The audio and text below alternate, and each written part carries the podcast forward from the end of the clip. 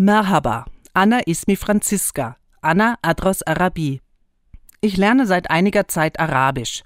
Genauer gesagt, da ich einen syrischen Lehrer habe, lerne ich syrisches Arabisch. Das war nämlich die erste Lektion. Hocharabisch wird nur in Nachrichten gesprochen, in Zeitungen geschrieben und der Koran ist natürlich in Hocharabisch geschrieben.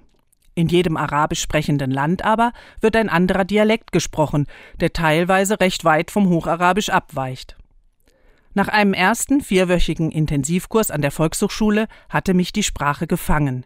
Die Schrift so schön und geheimnisvoll, wie eine Geheimschrift aus Kindertagen. Die gesprochene Sprache, die sich Wort für Wort mehr erschließt. Und mit jedem Wort, jeder Erklärung ein bisschen auch die Kultur. Ich gehe durch die Straßen, versuche Schilder an Geschäften zu entziffern, lerne herauszuhören, wo Arabisch gesprochen wird und wo eine andere Sprache. Ich will mehr lernen über das Land, die Menschen, ihren Glauben. Das erzeugt Nähe. Ich habe es ausprobiert. Anna Ismi Franziska, Anna Adros Arabi. Die Reaktion, wenn ich diese beiden Sätze ausgesprochen habe, war unglaublich. Jedes Mal ein Lächeln, herzliche Worte, Freude und Dankbarkeit. Das war ein Anfang, und er hat sich sehr gut angefühlt.